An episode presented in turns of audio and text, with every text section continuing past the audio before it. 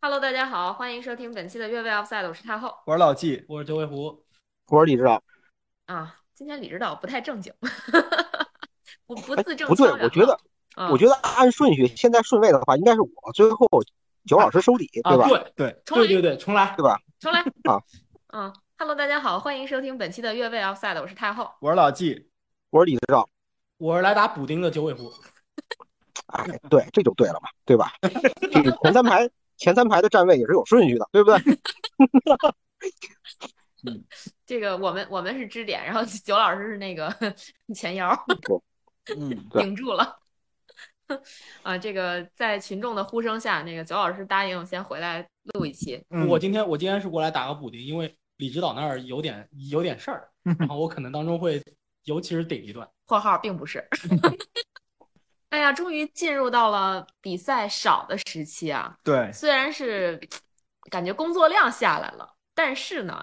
这个重量级上去了，重量级上去了，同时也意味着这个世界杯其实它多半的比赛都已经打完了。对，其实打完小组赛第二轮，一共六十四场比赛，已经打完三十二轮，三十二场了。嗯嗯，对对对。然后昨天我们做了小组赛最后一轮、最后两个小组比赛的那么一个总结吧。嗯，然后今天就进入到淘汰赛了。昨天晚上预测，你可以说非常准了。这两个队再也没让冷风继续吹嘛，是吧？嗯所以荷兰跟阿根廷都顺利晋级了。李指导支持的美国队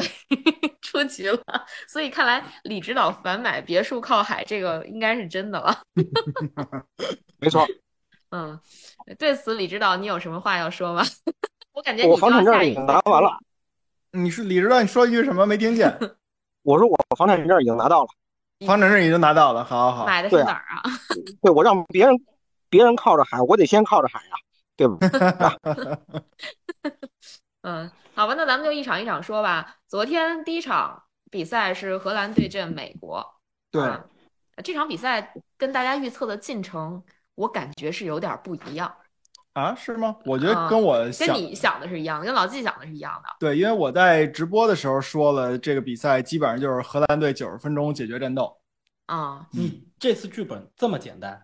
那他就按着简单的演了，那听我的了，不不不不不，他先有一个美国队没有进，那没办法，那他那那些细节他们自己发挥，反正大方向九十分钟结束战斗。嗯嗯，咱们先听李指导说吧，毕竟李指导是吧？这场比赛，呃，是看好美国的，不支持美国队，我必须把嗯这个用词儿用到位，是吧，李指导？对，因为从呃几期以后我就变得油滑了，这个把感情因素要加进去，这样就掩盖我在预测比赛时候的无能了。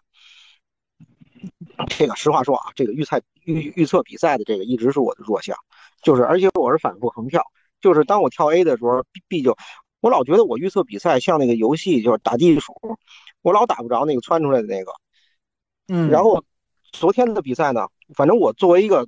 呃从球迷角度来说，我觉得很精彩。范加尔老狐狸，然后绝对老狐狸荷兰队嗯打得很经济，这个纯粹就是两刀。我觉得就是他的反击的时候，这个这个传球也好，包括这个呃反击时候的呃速度的控制，还有技术的控制，已经到了这个这个怎么日真化境的地步。就是我如果说他在他在反击当中任何一个点上稍有迟疑，或者说有一个这个技术上的延宕的话，这个反击都不能打成。还有一个就是，我觉得美国队主教练包括什么，他们在他们在备战的阶段，是不是不看球，或者说他们的备战工作做得不好？因为像都就昨天像那种助攻，他在国际米兰，我觉得都助攻了，已经就这样的行为已经很多次了。他非常喜欢传这种就是低平的这种弧给到弧顶的这种传中球，然后会给前锋创造机会。我我觉得反正美国的备战工作做得不好，就是对对手的研究不透。嗯，没防住邓弗里斯是吧？嗯，没防住邓弗里斯。当然这是一点，还有一个就是下半场那个丢球，我觉得更更好玩。他下半场那个布林德 往禁区的这个这个远点打的时候，邓弗里斯都举手了，对这几对个后对，卫也也不抬头，也不看，也感知不到身后的危险，这就让我感觉就是美国队的球员其实还是在比赛经验上偏嫩了一些。对，有一张照片儿是那个，就是在传球一瞬间的那个、那个、那个状态嘛。呃，美国队唯一认识、意识到邓弗里斯那边空了的是守门员，特纳，嗯他在指挥，但是没有办法，所以当时给那个照片评论说，呃，美国队防线上唯一一个看到呃漏洞的人，还必须要从自己从球门里把球捡出来。嗯，对，昨天邓弗里斯确实是发挥特别好，是吧？他是对四十四年以来第一个单场单场世界杯比赛当中参与三个或三个以上进球的荷兰队员，一个进球，两个助攻。嗯，对，嗯，确实对像都刚才李指导说的，这个美国队的这个备战从，我不知道他们备战本身是什么样，但是从结果来看是有漏洞的。就是邓弗里斯这个，其实无论是国米也好，荷兰队也好，他这个踢法其实是个名牌。黄健翔说的就是他这是个名牌，但是你你这个名牌你都不防，那就没有办法了。是对这个还挺挺有意思的啊，就是呃，因为李指导看好美国队的，可能还是年轻有冲击力嘛。包括我觉得美国可能会给荷兰去制造一些威胁，主要还是因为我觉得美国这个这个劲儿还是在那儿的。这帮年轻人，可能大部分人都是不是大部分人，应该说百分之九十以上的人都是第一次踢世界杯的比赛，那个兴奋劲儿在，那个冲击力在那儿，嗯，怎么着也能制造点麻烦。但是确实没想呃到对，嗯，而且昨天他的包括他的冲击力也好，包括他的这种活力也好，从开场就体现出来了。嗯呃，那个那个普利西奇是有机会的，开场的对时候对，他没把握，如果那个机会把握住了，那可能又是一又是一个情景，那范加尔又得费脑筋了。嗯，呃，普利西另外奇说，那昨个天球我对呃我没李有指导注说我吧，对我没有没有没有站荷兰队，还有一个原因就是前两天我被葡萄牙跟西班牙坑 死了。就每每每当我在站传统强队的时候，他们不给力，然后我说，然后我想玩个大的吧，然后嗯。 就反过来，所以就是 你不断的在和自己做斗争。 对对，打地鼠，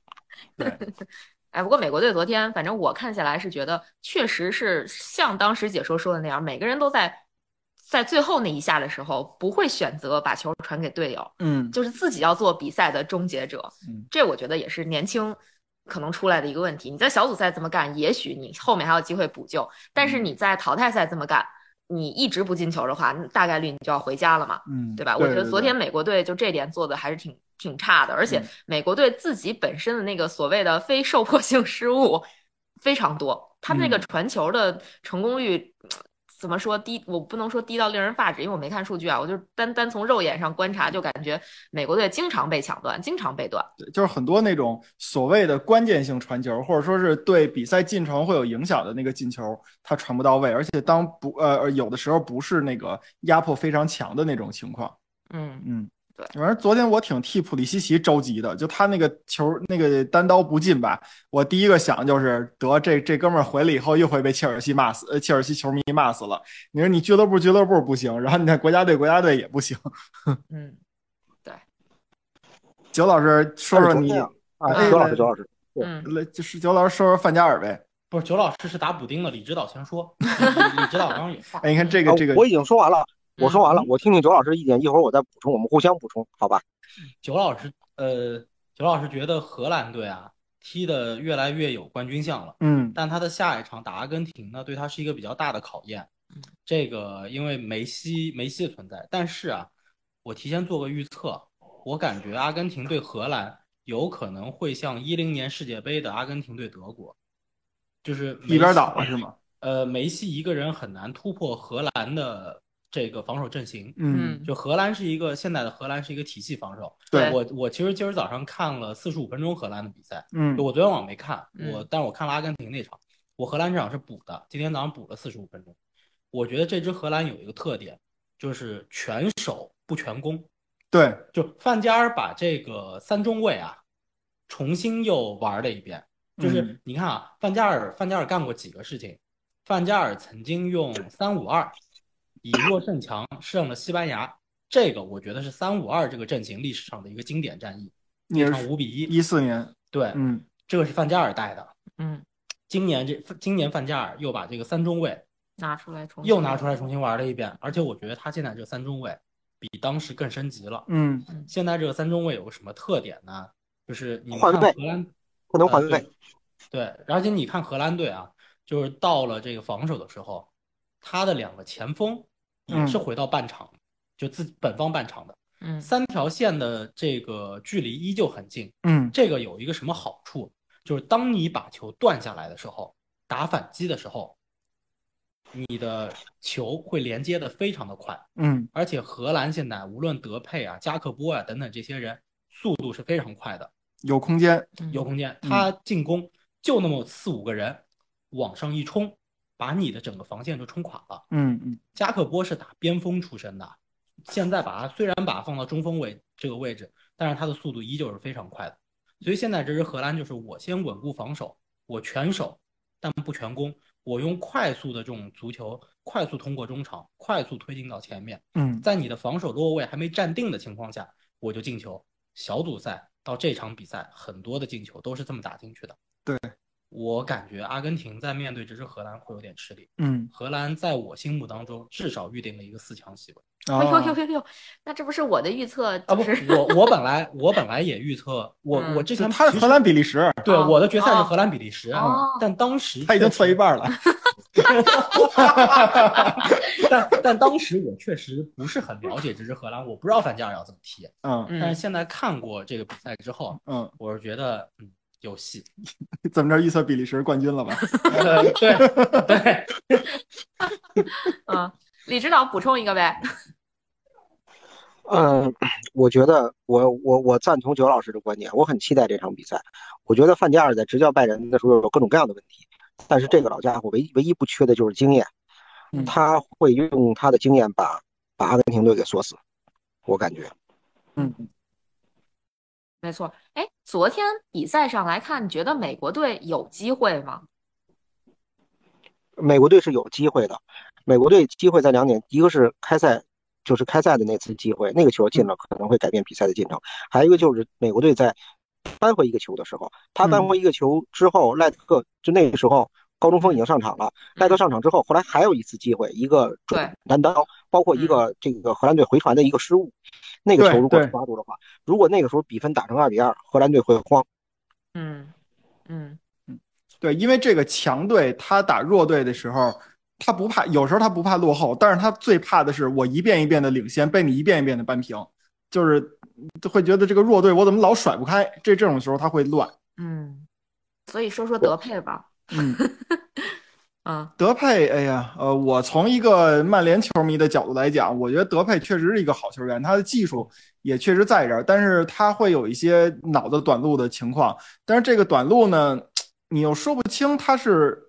他是是是真是脑子短路了，还是说是是好心办坏事儿，还是怎么样？反正昨天德佩的一个那个回传球造成了对方的单刀嘛，呃，其实他有很多选择，他的一他的回传可能有一个前锋或者说一个前场球员的一个思维通病吧，就是说我这一小球传出去，我不会，呃我不想要那种过渡球，我不想把这个问题留给下一个人，让下一个人再去解决，而是说我希望自己通过我自己的一下儿，无论是带还是过还是传，把这个问题给解决了。所以说他选择了一个传远远端的那个接应队员，那嗯他传远端的接应队员呢，他可能瞄着的是。呃，是是一个人，或者说是他瞄着守门员，他得考虑到球速的问题，他会考虑到这个人的这个缝隙的问题，所以说可能在传球那一刹那，确实那个那个掌握的不是那么那么完美，有一些地方他没考虑到，结果送出了一个比就是让对方非常非常舒服的那么一个单刀球。嗯，啊，就是毕费毕费在葡萄牙传球的那种感觉的 球了，对就是吧？传错人了，啊，对，传错人了。那这种情况像毕下，对嗯这种情况下，也就是也就是这个呃呃，美国队没有把握住这机会，对吧？如果要是把握住这机会，德佩可能还会崩。嗯。嗯其实昨天德佩在场上，我不知道他这个人，因为我没怎么看过德佩踢球，看的不多啊。嗯，就德佩感觉在场上一直都不太高兴的样子，包括下场了，就也是一脸这种不能叫不情愿，但至少嗯是不太高兴。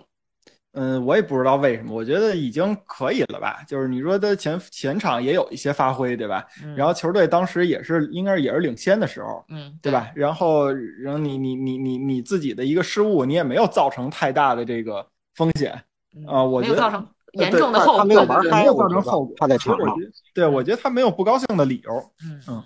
嗯，特别逗的是，昨天真的是，呃，前曼联 双子星闪耀，然后荷兰晋级是吧？对另另外一个进球的人是呃布林德，布林德嗯啊，对这个对，曼联的弃将就是昨天这个布林德进球之后，然后立马我朋友圈就有曼联球迷发了一一条这个朋友圈说：“哎呀，这个 曼联这帮球员真是巨是一一 坨屎，散是满天星。对，确实是这种。然后昨天我还关注了一个细节，嗯因为范加尔坐在替补席上的时候，范加尔的左手是布林德，对，然后老布右林德手是青光眼，”青光然眼后嗯对戴维斯，这两个两个两个两两个护法在那儿。然后嗯布林德进完球以后，我特意要看一眼他替补席，我说这些人还在不在？原来那两个人都在，他左边那个人没了。我我一看，肯定是他父亲跑起来要跟他拥抱去，结果果然是，他应该是是他爸爸最开心的时候。嗯，对对，因为呃，其实布林德也创造了一个记录，他是以三十二岁二百六十九天的年龄，成为荷兰第二年长的世界杯进球球员。嗯啊，那个呃更大点儿的，比他更老的进球记录是范布隆克霍斯特保持的，二零一零年对阵乌拉圭的比赛进的球。那时候范布隆克霍斯特已经三十五，就是那个三三十五米远射是爆吧？杆儿，对嗯对对对对，左脚的，那个球我觉得是二零一零年世界杯最最精佳彩的一个进球，差不多吧是，比比利亚的吊门我觉得好看。对，挺精神彩仙球。嗯嗯嗯，没错。其实昨天那个比赛结束之后，莱因克尔发了一个 Twitter，他说他说了一句话啊，这这个话里边儿其实挺有嘲讽的意味在里边儿的。嗯他说，呃、t h o s e Americans that are new to our game, you will soon learn that it's the hope that kills you。就是嗯这挺好玩儿的啊，就是他说那个足球叫就说说成了 our game，嗯，嗯挺有意思，就是这个话里边儿有有这种，一是足球是我们的嗯 运动，嗯你们美国人是一个新人，然后嗯再一个就是他说他后面那句话，我觉得挺逗的，就是意思是，就是你你美国人你得马上就会学会这个，在这这些比赛里边儿，这个当你有希望的时候，嗯就是你完蛋的时候。 啊，我不知道我这么解读对不对啊，但大概、我觉得大概率是这个意思，因为嗯美国队踢的不是那种死气沉沉的足球，嗯对吧？他至少还是给自己制造了一些可能能扳平比分的那么一些机会的，嗯啊，当然结果最后最终的结果是又被荷兰人完全摁那儿摩擦了，三比一的比分其实嗯也说明一些问题了，我呃我觉得这个比赛还有一个战略性的意义，就是说，呃，荷兰队在向其他的强队在昭示一些事儿，就是说我的这个反击能做到刀刀刀刀到肉，嗯，对吧？刀刀见血，拳拳到肉，对吧？呃，这样的话，你后边无论你是打阿根廷，你还是打巴西，还是打某某某，对吧？你都要都要掂量掂量，你是不是要这么在焦灼的时候再往上压，再往上压？你不要给我机会，给我机会你就会输，呃，就是丢球。对，至少我嗯觉得荷兰还是、我昨天看那场比赛，我看完的感觉是，我觉得荷兰踢的并不无聊，嗯，对对对，虽然他在守，但是他我觉得，嗯、他的反击每一次都很有想法，嗯，就比比包括反击像教科书一样。对，有内容这种，其实这种有内容的防守足球，或者说有内容的这种这种体系足球，我们是欢迎的。对，就一点儿都不难看，场面上一点儿都不难看。嗯嗯但是啊，昨天我看就是范巴斯滕在接受采访的时候，一直在抨击现在的荷兰队。啊，对哦对对对对这个我也对嗯看到了啊。然后呢，就那我的想法就是，就是我不知道他在抨击什么。如果说我是荷兰球迷，我应该对荷兰队的成绩包括表现是满意的。如果说按巴斯滕的说法的话，我觉得他有点站着说话不腰疼。就是那如果你说荷兰队现在没有内容，他实际上是依托于现现有的这套这些球员来打出的比赛内容。他嗯确实手里没有像我就是我们想象当中的更优秀的球员。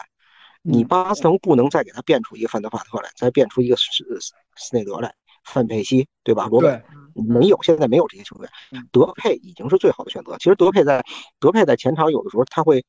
他会把节奏慢下来，他会昨昨天在场上好几次是因为他脚底下脚底也太多，他的这种带球他不抬头把机会丧失，但是他在反击点作为一个反击的支点的时候，他的出球和他的传接球是没有问题的，非常精确的，包括这个这个很多时机的把握也是也是能满足这套打法的，我觉得就可以了。嗯，对，至少比贝尔温强。 比我们那次那两个都强。贝尔温昨天上来以后浪费多少机会？我所谓的浪费机会，不是说门前破门的那种机会，而是所有的球到他脚底以后，球队的空间没了，对，他对就把那球粘住了。 带死了局到局就他手里死了，对，到到他到他脚下进攻就终结了。没错儿，对，是这另外一种形式的终结者。没错 儿，对嗯，嗯，对，哎，昨天昨天其实德国，呃呃，这个这个荷兰，我怎么脑子里还还是想德德国？呢，还想德国呢他 sorry，再看你半天没出声了，对我是 Q 你的啊！不我今儿打补丁，我今儿就是来打个 补丁。啊。说回进球吧，昨天德佩的那个进球应该是经过了二十脚二十脚的传递，嗯是自一九六六年荷兰队呃所有的这个世界杯进球中传递次数最多的一个。嗯，我这这个数据其实让我还觉得挺惊讶的，因为在我的脑海里，可能荷兰不算是这个所谓的那种呃像西班牙一样的一直打传控那种球队，但是我觉得二十脚传球好像不算太多。嗯，对已经不少了。而且，如果要是大家看所有的那些呃，号称什么二十几脚传递的，包括零六年世界杯是阿根阿廷根廷打塞黑的那个吧嗯，那个谁坎比亚索的那个进球， 嗯，好像是说二十六脚传递对对还是多少？对对，其实其实对于足球来说吧，嗯，他毕竟不是打斯诺克，所以说有很多的那个传球，呃，仍然是在后场在寻找机会。嗯你不能说没用，但是呢，你从这整个的这个这个进程来说呢，它最集中的还是在前面的那几脚。我觉得他能找到这二十多脚的机会呢，就是从侧面也反映出来了这场比赛美国的压迫确实不太够。嗯，嗯，嗯，对我感觉美国还是输给了老辣的荷兰，就是输在年轻没经验上。嗯，而且其实我觉得，呃，包括现场大家也都在说，就是美国队现在的这个主教练盖尔哈特，他本人的这个应变能力，包括他的执教水平，其实还是有待商榷的。嗯，嗯嗯，其实美国队这帮球员，你说能力缺吗？其实不缺，你看他中场应该都是来自五呃欧洲五大联赛的，而且还不是不是一般的球队，都是好球队的这些球员，嗯，就是他场上这些人能力绝对是不缺的。那德里赫特都得在场下坐 着。哎，不不对，这不是荷兰，什么那呀荷兰哎，的对，确实啊， 对对德德勒里确赫特实是对在对场下荷坐荷着，荷兰这个的没错，对这单单加尔这跟 美国队主教练没太大关系。对对，因为我嗯就是走神儿了。嗯，嗯，但是下一届美国就也不用打预选赛了，啊，主场对，了主场了啊。看看这些人就是，嗯，能不能四年以后有一个思想境界的提高吧？对，因为美国队在场上首发的平均年龄好像只有二十五岁多，对其实四年后相当于所有人几乎都是在当打之年对，啊，可能普利西奇老点儿，嗯，普利西奇可能得三十了吧？得三十一了吧，啊三十一了，啊，嗯嗯，但是也差不多，嗯啊，就马马虎虎吧，只要状态保持，应该不会不会下降太多，毕竟是吧，三十五岁的梅西，嗯啊，三十三十六七岁的那个总裁都还在踢呢，对吧？或者我们说是这个，呃你这届世界杯你看到美国队的队员都很有特点，很有冲劲儿，那我们对他期待的下一届世界杯应该是不只只着眼于现在的这波人，嗯，而是他这一段时间的这个培养体系人里才边培儿，养，对他能不能嗯就是持续走出类似的这种人。嗯啊，那你一年一年的换，对吧？那个老的下去，新的上来，然后那个那个次的下去，好的上嗯来，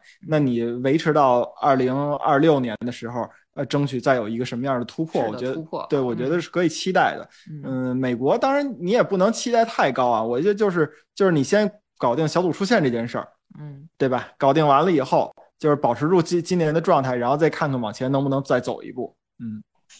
嗯，李指导觉得下一届世界杯美国能期待一下吗？呃，我暂时现在还期待不了，因为我因为一开始我觉得应该没人会期待美国队吧。咱们如果下届世界杯，肯定还是把这个这个目光放在放在强队的身上，放在那些这个这个这个呃传统强队身上，应该是。但是嗯美国队呢，我觉得就是随着这种呃 MLS 这个联赛的越来越好，包括更多的欧洲的球员去那儿养老，然后甚至不是养老，我觉得这个联赛现在已经变成一个，就是随着这些球员到来的话，它越来越变成一个主流的联赛了。它开始既在国际上跟这些呃英超也好，这些顶流联赛去争夺流量、争夺影响力，同时在美国，它还要去再去跟 NFL 啊、NBA 啊去争夺体育市场。但是呢，随着这些球员的到来，这个联赛肯定会变得呃竞技水平会越来越高，然后也会影响下一代的这些美国越来越多的拉美移民来，就是更多的投入到这个这个训练当中，或者说因为它的人口结构的改变，足球的受众会更多，我觉得这是一个挺值得期待的东西。嗯，对嗯，呃，我觉得目前美国队有一层窗户纸没打破，它跟亚亚洲球队呢有一个区别，就是说亚洲球队其实要要解决的就是，呃，两步走嘛，第一步走是我跟强队碰得上面儿，然后第二步走是我跟强队说得上话。啊，然后你再往后就是我能赢掉这个这个强队怎么怎么样的。美国呢，其实它一直不存在这个碰得上面儿的问题，因为每年的世界杯，它只要不翻车，不像二零一八年世界杯翻车，否则的话呢，世界杯它应该是就是进入是没有问题，也就是说跟强队碰碰得上面儿这件事儿，它一直能做得到。但是呢，就是你这说得上话这件事儿，你看看你怎么能能怎么能说得上话？反正有个别的比赛，你比如说一零年的时候跟英格兰，你比如说这个一应该是一四年世界杯跟德国吧，好像都算是能说得上话啊。但是那你你你你这种比赛，你需要变成一个常态化的。你比如说这次打这个荷兰队的这个比赛，就就我觉得就是嗯、呃有点是强弱分明的这种感觉。如果你什么时候把这个中间这个鸿沟给它填上，看看四年以后能不能靠这些新人给他呃稍微再拉近一点儿，跟欧洲强队的这个距离，能比赛打得更有来回一点儿，能像每次你碰英格兰的时候那种表现的时候，那我觉得美国队就可能更值得人们期待一点儿了。哎，碰英格兰那表现是英格兰小太弟次放一放， 放一放，小弟让大哥呢，你对不能我我你就不能把大哥给反杀了。我就差加一句话，就是不管什么情况下，对 吧？你你能有这种表现就可以，我不管是这谁什么什么原因，你怎么着了，对吧？嗯。啊，那你们觉得就是荷兰队目前的这支荷兰队，它的弱点在哪里？在哪儿？呃，弱点，这支荷兰队是不是没有落后过？对对，应该是 对吧应该是没有落后对过吧嗯，其实这支荷兰队，如果他场面上先处于落后了，我很想看看范加尔能够怎么来踢，嗯，因为这嗯支荷兰队第一场对塞内加尔二比踢零，过踢过很焦灼，踢了对八十分钟，然后二比零赢了，嗯对吧？然后他也踢过厄瓜多尔，踢得很艰苦，嗯嗯嗯，但是平了，嗯，对吧？然后他还踢过这个卡塔尔，对，嗯，那就不属用于说是个了。弱队，嗯，啊，其实美国这一场开场，普利西奇那球如果进了，比赛的走势有可能会变。我觉得可能会变，嗯，但我不确定和我不确定美国能不能守得住。守不住，嗯、我不是很确定，我不是很确定他能不能守得住。嗯但是我觉得，因为我其实昨天是在那个呃《足球无双》的那个节目里头，就是直播的那个节目里头嗯预测的是这场比赛，我觉得会进加时，但是嗯荷兰会晋级。嗯啊，但是呢，就是没有出现这个情况。就荷兰其实上半场康康两个就没有怎么给美国留机会，对，嗯，然后就我我反正觉得昨天荷兰踢的还可以，但目前这支荷兰，我觉得有一个问题就是他没有踢过逆落风后球对落后的逆风球，嗯所这以个可能会是一个考验。嗯对，所以你还是希望，嗯、想看看，或者说想看看荷兰队能不能通过压力测试。我但觉得是但这个所谓的压力测试，可能目前来看对弱队是不会出现的，只能说强队所以去做一个所以考验。所以他下一场比赛对打阿阿根廷嘛，廷对，对我就很期待这场比赛。但我觉得踢阿根廷呢，就是我们其实一会儿讲阿根廷的时候啊，就是可以提到这事儿。我觉得现在踢阿根廷就是一个，其实就是一个解构的问题，嗯就是如何把阿根廷的这个阵容架构相互之间的这个串联，断掉，对，断掉就完了。嗯其实阿根廷的很多的进攻，他现在依靠的一个是德保罗的跑动，嗯一个是梅西的个人能力。嗯我觉得这个两点，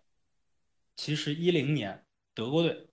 已经给这个荷兰队做了一个示范了。嗯嗯，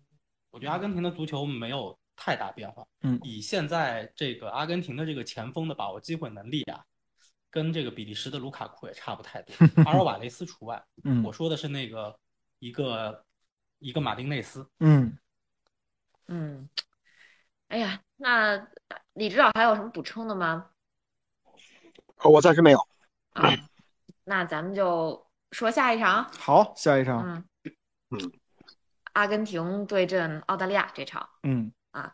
这个这场大家都毫无悬念的去了阿根廷，觉得澳大利亚几乎不太可能给阿根廷造成什么威胁。李指导说那个以有可能有一些麻烦，但是最后晋级的还是阿根廷，是 吧？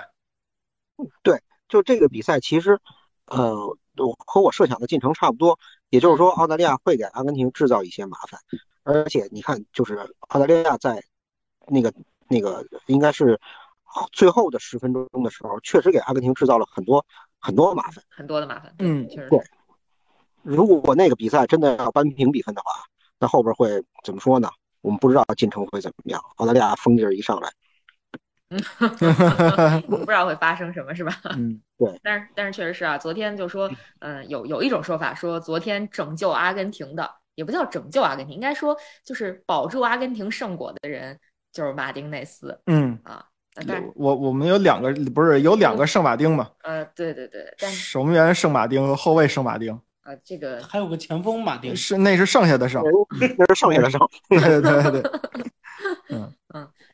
这个这个也比较逗啊，就是阿根廷叫马丁内斯的人有点儿多，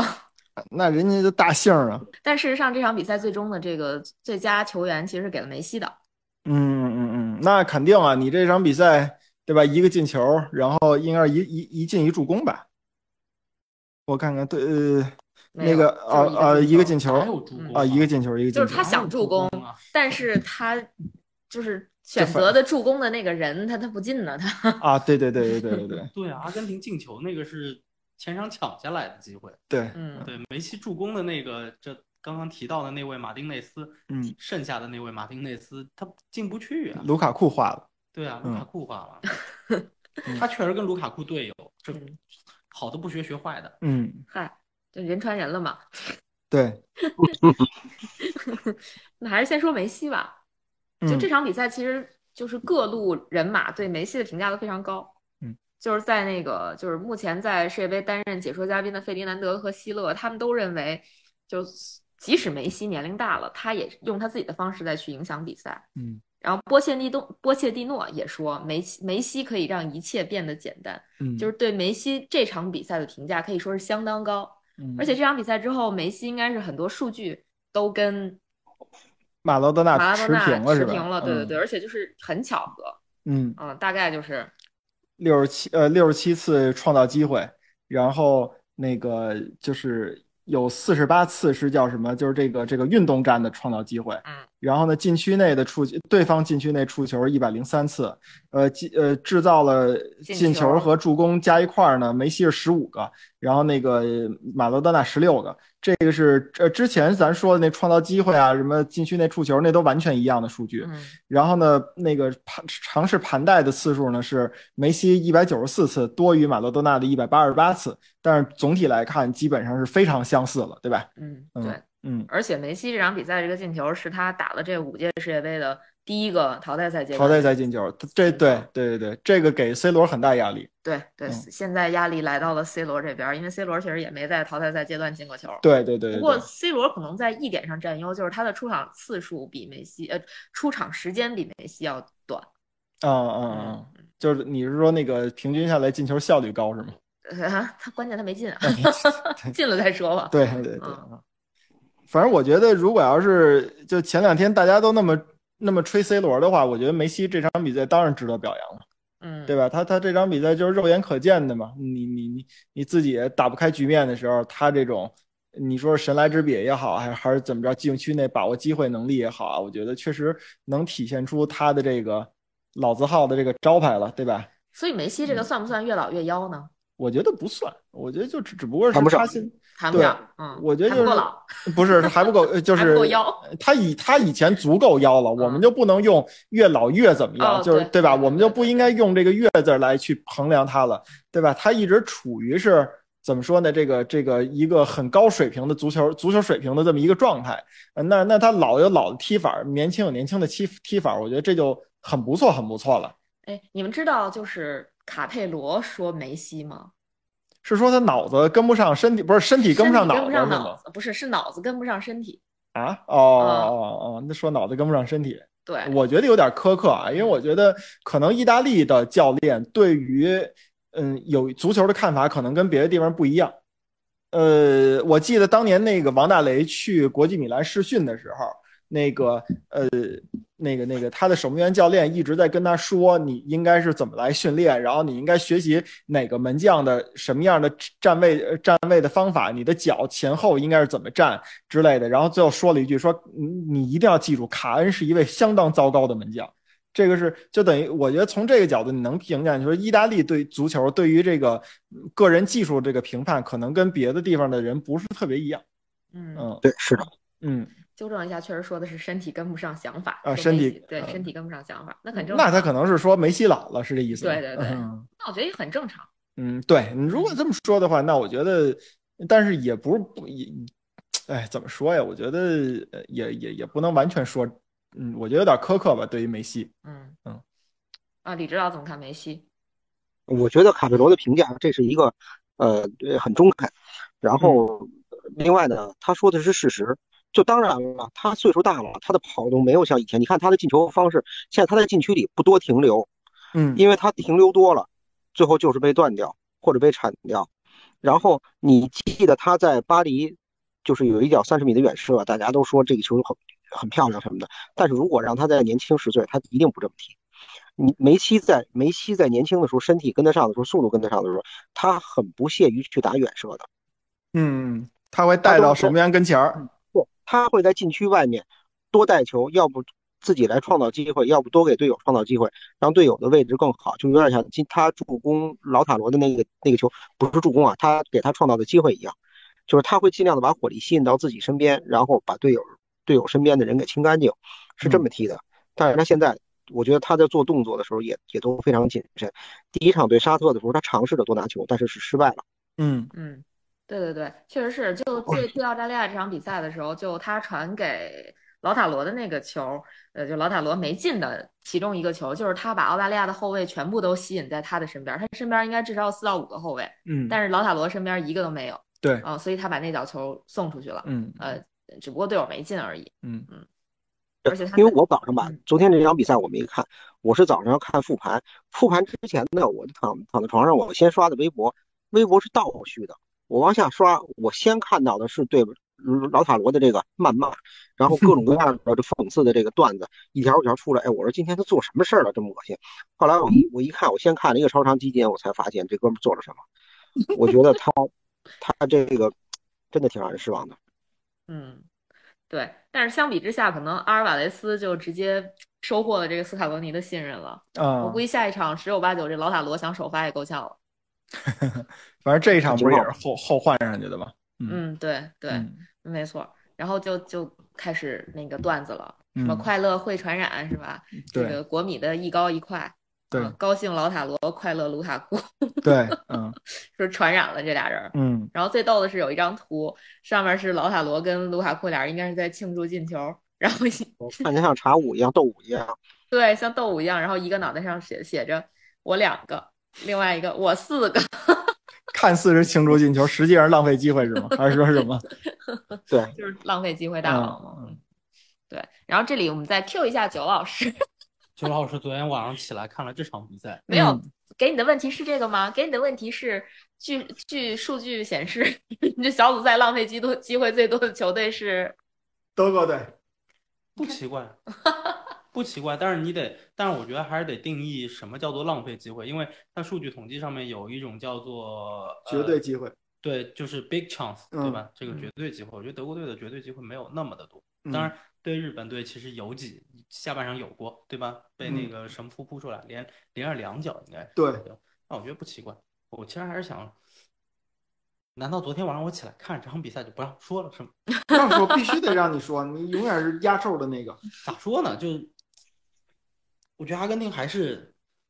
呃，我我其实不是很看好这支阿根廷能走得太远。嗯他当中就这个这个阿根廷，我觉得现在还是有点有点散兵化，嗯，就是各打各的。呃，当然梅西、梅西、梅西啊，德保罗呀、对吧？在非常努力的串联整个球队，但是我觉得这支阿根廷的问问题还是比较明显，嗯就是他的这个后场太老，嗯中场，啊，你你真的看不到什么人。梅嗯西其实定义是把他定义在了中锋的位置，但是你经常看到他回到中场来拿球。他前面的人，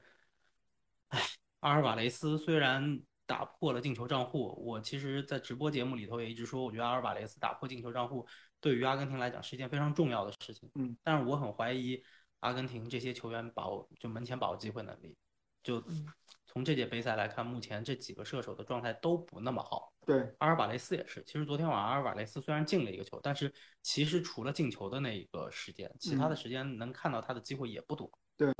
所以整场比赛看下来，我还是挺担心的，因为我觉得在荷兰的那个非常强硬的防守面前，我觉得阿根廷想要获得机会比较难，嗯比较难，就还是可能还是得看梅西的个人发挥了，嗯，确实会非常难。我觉得阿根廷的球员总体来讲还是挺拼的啊，就因为阿根廷的第二个进球，我觉得很明显就是德保罗用自己身体给拼出来的。德保罗，嗯德保罗昨天跑了十一点八公里，是嗯是阿整个阿根廷跑动最多的球员。嗯但其实这个数据，其实这个数据你反而放到现在的中超中超比赛里头嗯，也不算多的。啊中超现在你跑动榜前五，就因为中超每轮都发那跑动榜，嗯我我我有时候还真看，嗯特别有意思。他那跑动榜前五全是十二公里以上的嗯嗯啊、哦，其实还是挺多的，就经常跑到十二点四、十二点五。德保罗昨天整个阿根廷跑最多十一点八，啊，嗯十一点八还是11.7？点七？嗯当然，我们不能只看跑动数据对，嗯你得看怎么跑，对吧？梅西只跑八点几公里，不到九公里，但他一样能进进球嗯一样能够成为场上最重要的那个人。因为昨天梅西有个个人突破，对非非常漂亮那个对个人突破，但是这个突破当他到禁区弧顶的时候，他进行不下去了，对没有人接他，对嗯然后后卫上来就把球给断了，对，没有人接他，所以我还是觉得就是前面提到那句话，就现在的这支阿根廷，我觉得还是一个散兵化的球队，嗯还是一个散兵化的球队。你面对整体防守的荷兰的时候，我觉得有难度，这嗯就是为什么我觉得那场比赛，我我觉得下一场比赛就荷兰对阿根廷的比赛，非常有可能演变成为一零年嗯阿根廷踢德国那场比赛，我不是说荷兰能够四比零赢阿根廷，嗯，而是说从场面上你会发现阿根廷想要获得一次机会非常的难。嗯，就是你想，荷兰把阿根廷所有的人看的都很死，他们只之要间切断没有他办法串联。对你，你只需要你你需要做的事情是把梅西给看牢了，嗯然后你要么是切断梅西拿球的线路，嗯要么是切断梅西传传球球的线线路。路，嗯对，那我觉得做这个事情对于现在这支整体化防守的这个荷兰队来说，我觉得不是难，对，我觉得是有希望的。嗯而且你会发现，荷兰队，我觉得他的他的问题在哪啊？还有一个问题是，他这两个边后卫嗯会很累，嗯因为他现在的这个三中卫要求这两个边后卫邓弗里斯和布林布林德德，嗯频繁上下，频繁上下，嗯嗯频繁上下，这个是非常累的。嗯而且这两个人，呃，所以所以他们在小组赛第三轮是做了调整的。嗯邓弗里斯一分钟没踢，嗯布林德我忘了，嗯我忘了。呃，所以的话就是让他得到一个休息的机会，嗯，但这个你越踢到后面，肯定对他们来讲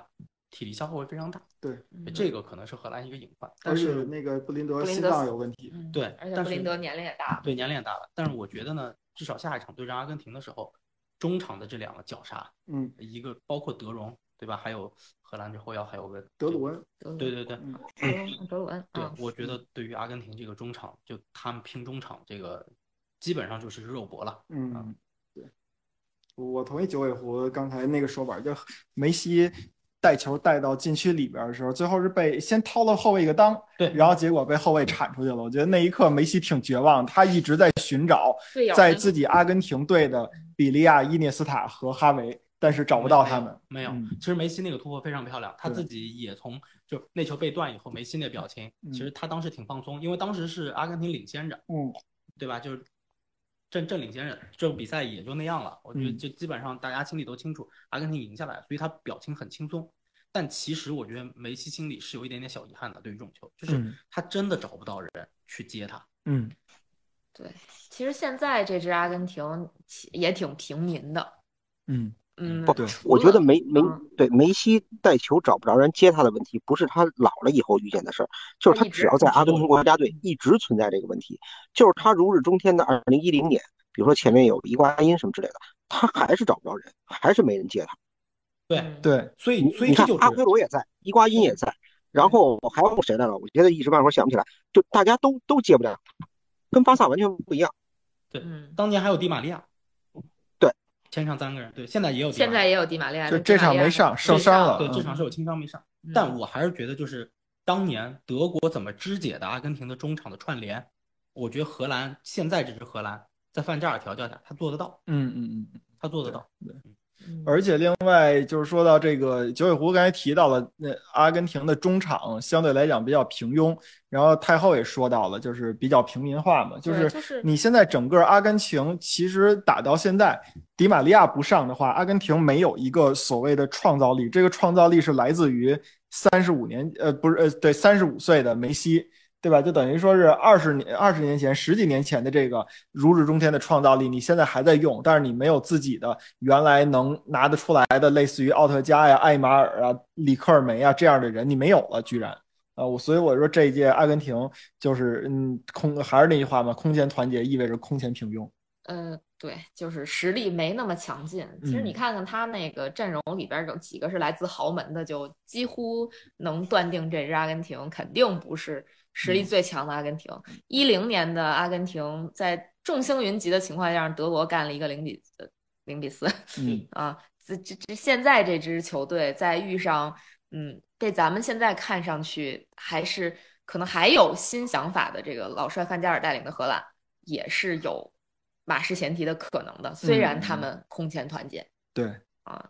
这个的确是有一点点隐患的。嗯嗯啊嗯，包括其实这场比赛就就像刚才说的，他也并不是没有受到任何挑战。嗯，最最后时刻，这澳大利亚其实还是有机会去进球的。那澳大利亚那后卫甚至从后场上演了一条龙，我觉得他差一点复制 一梅点儿西复，制梅西，对，被太利桑德可罗怕马丁了内嗯斯给搞搞黄了，搞 砸了。不是，你就想奥塔门迪他还在踢中后卫呢，，呃对，而且这场比赛其实奥塔门迪差点有一失误，嗯，对吧？奥对塔门迪先失误，只不过澳大利亚人确实没有阿尔瓦雷斯那么快的速度对，对去去去去断那个，就没有阿尔瓦雷瓦雷斯和德保罗那么快的速度去做那拦截。嗯，但是你看看，当澳大利亚人犯了同样的错误，就是马修瑞安在这个门前玩火，嗯，对吧？然后让德保两罗对给德保罗和阿尔瓦雷给斯扰了双轨拍门对了，对 对，对吧？速度确 实快，双规拍门，速度确实快，对吧？阿根廷的第二个进球是这么来的。嗯，但你说整场阿根廷获得了多少很好的机会啊？有有有，就老塔罗全浪费哎了。对，就老啊塔姆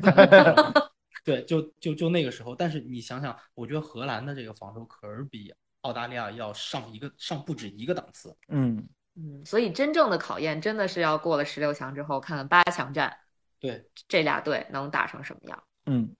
对，我觉得你看，你看荷兰队对墨西哥的进球和对波兰的进球，其实其实都是他的他的这种前场攻击线，把对手压缩在一个三十米的区域之内，然后他在这个半圈之内开始组织，组织的时候他开始瞄着对方防线的这些漏洞。对波兰队的进球，其实那个阿尔瓦雷斯那个进球是利用中后卫两个中后卫之间盯人的交换，就是嗯我要上前，你帮我盯，就这个交换的时候，他获得了空间。然后梅西这场比赛，他几乎就是自己愣挤出一个空间来。墨西哥那场比赛也是，他们都是利用禁区里的那种极极其细微的小的空间来获得进球。但真正对荷兰队这场比赛里头，那三个人会不会能不能给阿根廷队这种空间存在，这是个问题。我觉得不会，其实美国队也给出答案了。你看美国队昨天打荷兰队的比赛里头，里面他们也打得很细，他们想在禁区里去传递，但是荷兰队根本不给他任何空间，嗯所以他们很多很多传球就直接在禁区里传一脚就没了。就是这是昨天荷兰那场比赛，荷兰跟美国那场比赛体现出来的大概。所以我觉得荷兰整体来讲防守还是相对比较细致的，比较细的。然后如果说阿根廷也要在禁区里打这么细，我觉得这俩其实有从某种程度上来说是对上了。嗯嗯嗯，嗯，当然结果怎么样还得看啊。就是他唯一的一个可可利用的变数是，当他一压到防线，这个阿根廷的后卫变成就这个阵型变成五三二的时候，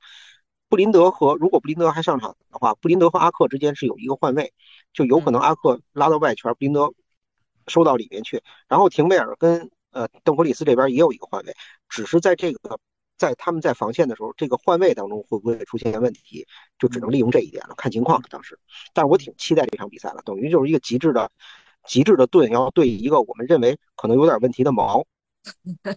对对，吧是是有这样意思。嗯嗯，所以这场比赛应该非常值得期待。嗯啊，我我期待如果他们能复制那个一九九八年的四分之一决赛，也是荷兰打阿根廷，对吧？那个比赛其实九十分钟，如果你看下来，你可能觉得，呃，因为双方见招拆招嘛，比赛没有想象那么精彩，但是他贡献了几个那个。呃永恒的那个世界杯的呃金色时刻吧。你包括了博格坎普最后的进球，包括了奥特加顶范德萨，对吧？你包括了克克鲁伊维特的那个进球，那是博格坎普跪呃应该叫坐在地下头球给摆渡过去的吧？就是非常的好，我觉得，嗯是的，嗯，哎，二零一四世界杯半决赛，阿根廷和荷兰其实踢了一场，最后是点哎球，阿根廷赢的。呃，那那那个阿呃不是那个哦哦是是是是是，呃没错2014，二零一四，我想错了，我想成是那个那个荷兰打巴西了。不是嗯德国打巴西，德国打巴西七七比一，对哦，二零一四哦，我说错， 2014我我想着巴西世界啊，杯我我想着二德零一零啊国德国在人在在人家门口打了一嗯对，次给人家打死呃了，七比一，西对比那给那人打死场那场比赛人品败光之后就不聊了 一八一八和二二队就就拜拜了就。啊嗯但是其实你这么看，阿根廷最近这五届大赛有梅西的这个情况下，他们除了一八年世界杯败给了如日中天的法国之外，都悉数进了八强，而且进决赛也进了，哎，进了一回决赛，嗯，对吧？嗯，哎呀，反正还是很期待的啊，非常期待阿根廷打荷兰。那如果说现在让你们猜，咱们就现在先假设猜一下，等等之后的节目再正式猜啊。嗯你们觉得荷兰跟阿根廷谁的胜面更大？谁的谁有可能把对手干倒？我个人肯定是投给荷兰嘛我，也投给荷兰。你知道志气不？嗯我支持阿根廷。就是志气的另一种说法，高情商说法是吧？不不，我确实希望看到梅西有一个一个好的结果。嗯，对，其实你说数据上来看，他已经无限接近马拉多纳了，但是他跟马拉多纳就差那个冠军军。嘛，对，最重要的一个数据是一比零嘛，嗯呃，对吧？对，他现在嗯，在阿根廷世界杯的进球榜上已经是超过了马拉多纳，他目对前是进了九个球，嗯，嗯，然后这个他前面就只剩下巴巴蒂蒂斯，图塔了，对嗯，巴蒂应该昨天也去看比赛了，是吧？嗯嗯，昨天阿根廷一票名宿，我要没记错的话，应该是有巴蒂，有索林，然后有那个萨内蒂呃萨内蒂、克雷斯波，嗯，还有一个我忘了是谁了，就是巴蒂，呃，不说巴蒂了，应该还有一个忘了是谁了。哦，那个坎比亚索，哦坎比亚索坎比亚索嗯秃瓢嘛，哟，我胡明素你胡啊？对对对对对，真是真是， 嗯，啥都能跟你胡扯上。确实在我胡踢过嘛，冷知识，冷知识，嗯，行，那咱们就预测吧。嗯啊，预到今天的这个预测环节，就是今天晚上的两场，呃，八分之一决赛。嗯嗯，法国打波兰跟英格兰打塞内加尔。嗯其实我觉得法国打波兰还用猜吗？你们觉得？法国赢两球以上，嗯，就哎是法国会撕碎波兰。来，咱们嗯客座嘉宾先来啊， 九老师，九老师用了一个很血腥的词儿，法国撕碎波兰，法国两球以上大胜。嗯啊两球以上摧毁波兰，所以啊，行行行行摧枯拉朽，行行行，撕以碎。及波兰是吧？ 他已经法什么法什么闪闪击波兰，对对对对，我反 这击波兰，一九三九话现在， 一叫三角化，对对对，太可怕了！你们，李指导，李指导，我觉得法国击败荷兰，就赢了就行了。嗯啊，就法国赢啊嗯波兰没什么机会，我觉得。啊，嗯，我其实跟两位差不多嘛，我觉得这应该叫法国轻松取胜，比分我我我可能觉得会两球以上吧，或者是大分儿的那个两球的差距，比如类似于四比二这种的。我是希望这场比嗯居然还给赛波兰进球，啊，我我也希望这场比赛打出大比分，嗯呃，但是我我希望是就是有来有回的那种，嗯打个什么三比二、三比一，或者嗯，是就法国进一个球，莱万扳回一个，法国再进一个，莱万再扳回一个。对对对是吧对对，最九后老师疯了，对对，最后小老师帮我 不不不，我跟你说，九老师不会疯的，九九老师太了解莱万了，大根赛本进不了，大赛软脚蟹，你指望他在这种比赛还扳平、扳平再扳平，不可嗯可 能，他有他没这个能力啊，对吧？那 对对对他对没这个能力。他这词儿我都学会了，我跟嗯你说，下回我 cosplay 九老师， 对对对对对，波波兰连脸都不要了，那法国输波兰，法国连脸都不要了。法国居然没有赢波兰两球以上，法国连脸脸都都不要要了。了，对题目都想好对了，啊，那个哎，太后，你你你你是什么？我肯定支持法国呀支。持法国啊嗯？我这没情商，就我就支持法国，支持法国嗯。波兰我也不认识谁，除莱万。嗯啊，全哎，是不对全是法，国不对，不对。那我要不这样吧，我也四年我也三我也那个戏精一把，我这样，我那 个哎呃，法国赢波兰坐，后啊然边后是吧？后边不用注意把它带上了，属啊于你生活。哎 sorry sorry，就没事没不好事意，思李少金静静一下音就可以啊。啊，法国赢波兰，然后呃，但是剧本是法国得到一个点球，然后史蒂斯尼扑出了这个点球，哎呀哎呀， 在哎世呀界杯历史上永垂不朽太。太细致了，你这个太细致了，嗯我词儿都用错了，你永明垂白不吗？朽了都，嗯那那就英格兰打塞内加尔吧。嗯嗯，英格兰打塞内加尔的话，呃，谁？我最后一个说，啊，你最后一个说啊，那太后，要不你先说？那也行啊，嗯我我觉得这场，我靠，我我想给英格兰安排一个剧本，是这场比赛他九十分钟之内跟塞内加尔打平，嗯，然后哎呀，这也是我想说的，哎是你先吗说啊你嗯先说，我补充。啊，我觉得会打平。然后我其实现在在想，是让他们加时赛最后五分钟进球呢，还是说加时赛双方各进一个，然后那个再点球决胜，英格兰胜呢？但是我不敢这么说，你知道吗？我觉得英格兰虽然说已经把点球的运气扳回来了。这这里应该其实对新球迷说，你们肯定不知道英格兰以前点球有多菜。嗯，那个因为就像一就像去年一样惨，怎么这样呢？ 就是本来啊，就是说英格兰这个魔咒已经就没有了，嗯，结果又让萨卡给整回去了。还有我们拉什福德呢，你别对别老说你们一人，那不是萨卡最后罚嘛，对吧？嗯？那我我这样吧，就是常规时间打平，嗯然后加时赛或者点球，英格兰胜出胜出吧。好的，李李指导，那我下一个，呃，我置个气，呃，我觉得英格兰啊嗯，going home，勾引我吗？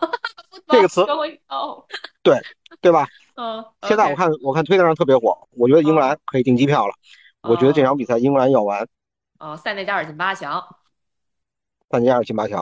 啊，嗯那那剧本呢？你有吗？刚才李指导说来着，说是那个应该是打平吧，嗯，然后打平以后进八强。嗯嗯，那老纪呢？我我我更直接，我觉得也是塞内加尔晋级，那我要不别看了，我 凌晨就是三点的我还不是看我个我屁我我说你没有理由嘛？我说的，我说一下我的所谓的理由啊，就是说这支英格兰队其实它很反映现在英超里边，你包括了阿森纳，包括了曼联，包括了切尔西，甚至包括一部分曼城和利物浦的这个气质，就是说，当你对他没什么希望的时候，他能给你打出很棒的球来。你比如说打伊朗，你比如说打威尔士，但是呢，一旦你对他有一点希望的时候，他一定会告诉你我不行。比如说打美国，比如说，我觉得下一场打那个塞内加尔，我觉得反正这支英格兰队啊，我觉得就是不稳。你赢塞内加尔，我在我看来也很正常；你输塞内加尔也很正常。但是我是觉得，呃，我想搏一个大的吧，我猜是输塞内加尔吧。嗯，嗯，九老师，呃，我没想到你们玩的那么大，让我这个最后说显得都不太大。 嗯呃谁玩的大？我们不大，他他俩就是对吧？英完格美兰，英格兰九十分钟和塞内加尔打平，那这不跟我一样吗？对啊所以我就说你们都玩那么大，啊我觉得是打平。啊！就英格兰确实赢不了，那个打平以后呢，进点球，就我觉得加时点赛球还大打战平，啊嗯对，进点球，你永远可以相信非洲人罚点球会比英格兰更糟 糕。你想想，你想想加纳是怎么回事 儿？就因为非洲人生性太自由，尤其是塞内加尔，它是一个法语国家，对吧？嗯对，就生性那种自由，这个浪漫，浪漫没学会，学会浪了，对，是吧？和和和和法国这个非常的相似。嗯嗯就确实就浪漫可能没有学会，浪是学的挺会。非洲人罚点球我真的不相信。嗯，对，而且我来安排个剧本，拉什福德和萨卡都发现点球一前一后都罚进。嘿，真拉什善福德、良，真萨善卡、良萨卡，你还把萨卡放到后边打是吧？哎，萨卡就是要拯救自己，嗯，要证明自己。我靠，我就怕你这剧本安排成这样，最后的萨结果萨卡是萨卡又没进，然后我们就完了，你知道吗？ 不， 萨卡甚至有可能他都不需要罚，啊你永远要相信非洲人罚点球的水平。你我我我发现了，你来就是整景的，你你不是来那个嗯 补位的。挺好，挺好。我觉得九老师这个剧本我，我非常喜欢，就是说，嗯，里边充满了一种温暖。那个叫那个那个叫什么来着？贝克汉姆那背影那台词，你记得吗？嗯什么在这什么什么什么中迎来救赎是吗？对啊，这嗯这又来了。啊，在失重中迎来不 是在是尊失重中迎来尊重，什么啊在尊重中迎来更大的尊重是吧？ 对我我感觉这剧本好像见过。对吧？一九可以九八可以年的可以贝克汉姆对和二零零二年的贝克汉呃，姆，我确实没想到九老师给出了这样的剧本，嗯嗯，很喜欢。嗯嗯，很有意思啊。那那其实这你看咱们这预测啊，就首先嗯、呃法国打波兰，所有人都去了法国，对，对吧？然后那个英格兰打塞内加尔，四个人分成两个阵营，这两个阵营都出奇的相似。你们俩嗯都去了塞内加尔，我们都去了英格兰，我跟九老师去了英格兰，嗯结果给英格兰安排的剧本还如此的苦情，对对对对 对，这都是什么鬼？没事儿，也许到明天复盘的时候 就要全反笑死了全反了。全反了，波兰淘汰法 国了。我操！英格兰九十分钟解决问题不，是，对对对对对如果如果明天是波兰淘汰法国的你话，这出是吧？ 看看算算还够不 够，你退出的机会还有没有？ 就剩我一人了是吧？到 时候嗯行，这剧本儿可以啊，嗯啊，那行吧，那今天的节目就录到这儿吧，然后看好看明天会不会打脸。嗯好的，我发现我也最喜欢预测环节，那肯定的呀，就好玩嘛。因为这个时候可以随心所欲。对对对对对哎，这个法国人的浪学会了，浪对对，浪漫没学来。浪也学会了，慢也学会了，浪漫没学会。行吧，啊，行，啊嗯那今天的这个节目就到这儿了，嗯好下期节目再见，拜拜拜。